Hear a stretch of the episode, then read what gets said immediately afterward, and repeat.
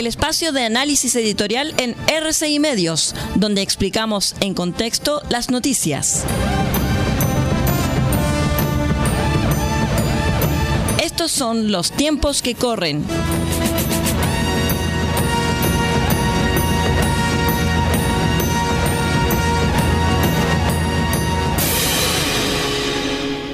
Hola, ¿cómo están estimados auditores? Bienvenidos a este espacio de análisis que hemos denominado los tiempos que corren.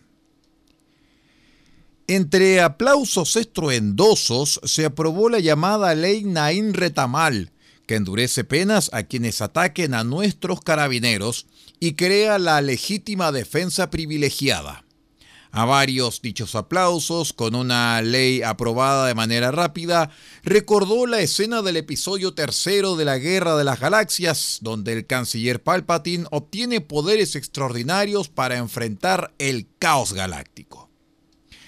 La reflexión sobre cómo los aplausos pueden terminar con la democracia y la libertad caben también en este caso.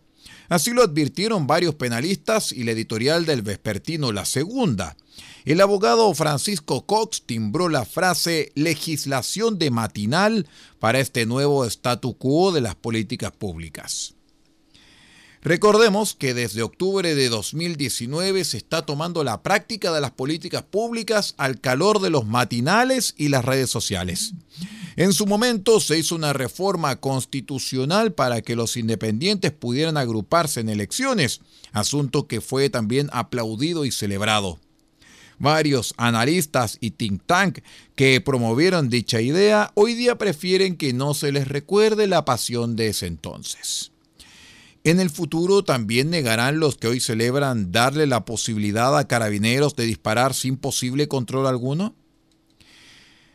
Hay que preguntarse cómo ha actuado el gobierno del presidente Boric ante este movimiento pendular que ha tomado la política chilensis más allá de borrar tweets u ofrecer disculpas por frases dichas cuando el calor de la opinión pública estaba por el estallido social, o mejor dicho, por los robos y los saqueos, cabe pensar qué responsabilidad le cabe en esta nueva situación. Primero, la oposición logró hacer una jugada perfecta al fusionar dos iniciativas de ley, otorgándose al gobierno la obligación de tragar la más difícil, la llamada ley retamal. La jugada funciona como un cepo perfecto. Si el gobierno aprueba la ley, tiene que enfrentar la llamada rebelión interna. Si la rechaza, saldrán en plena campaña a los medios a decir que más allá de las palabras, no apoyan la gestión de los carabineros. Gobernar en esta lógica del todo o nada se vuelve imposible para cualquiera. Aún así, anunciaron que presentarán indicaciones en el Senado para morigerar lo que sin duda es un exceso. Lo que sí está fuera de toda duda es que la oposición tomó completamente el control de la agenda en seguridad ciudadana. En la cercanía de una elección no es sencillo tener una identidad propia, como lo reclaman los propios partidarios. Hay dos errores que explican cómo perdió el gobierno el control de la agenda. Primero, con los indultos a delincuentes y segundo, con salir a contestarle a Carter. No es responsabilidad del gobierno que se quebrara la mesa de seguridad por la reacción de la derecha y la ultraderecha a los indultos. Y nadie salió a recriminarle a la derecha por ello. La propia teoría del empate que desarrollaron minutas y comunicados de prensa oficialistas ampliamente distribuidas por los medios terminó agravando la falta, o los intentos de culpar al ex jefe de gabinete o la ex ministra de Justicia. Terminó todo actuando como un boomerang.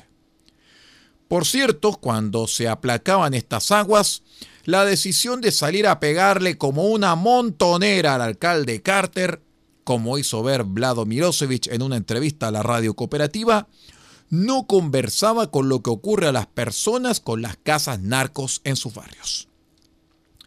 Por ahora, aunque implique pérdida, la tarea es lograr enfriar el debate y legislar un tema delicado con mucha calma. No es sencillo, pues cualquier demora será utilizada por la oposición de derecha y de ultraderecha para decir que el gobierno no está cumpliendo con su palabra de apoyar a carabineros en un mal momento. El terrible asesinato de la sargento Rita Olivares enervó a la opinión pública y generó esta oleada de calor legislativo. Es importante recordar que su crimen ocurrió en medio de un operativo donde Carabineros enfrentaba a una banda con alto poder de fuego que iba a asaltar un domicilio particular. Parte de las reformas requieren también estrategias para enfrentar una delincuencia cada vez más temeraria, armada y organizada. En la previa de las elecciones, la seguridad ciudadana se convirtió en el tema y ahí el oficialismo solo puede perder. Se los digo, el oficialismo solo puede perder en el tema de la seguridad. Pese a la publicidad del Partido Comunista, preocupándose ahora de la seguridad ciudadana y ahora con la bandera chilena de entrada, en este asunto llegó casi 40 años tarde. Si los ciudadanos van a votar pensando en seguridad ciudadana, sin duda que castigarán a los candidatos que se perciban más cercanos al gobierno. El oficialismo tiene como tarea hacer un spin en la discusión pública antes de los 15 días de silencio en las encuestas y no seguir bailando al ritmo de los matinales y de la oposición. Que tenga un lindo día. Hemos presentado el espacio de análisis editorial en RCI Medios, donde explicamos en contexto las noticias. Hasta aquí llegan los tiempos que corren. Hasta una próxima oportunidad.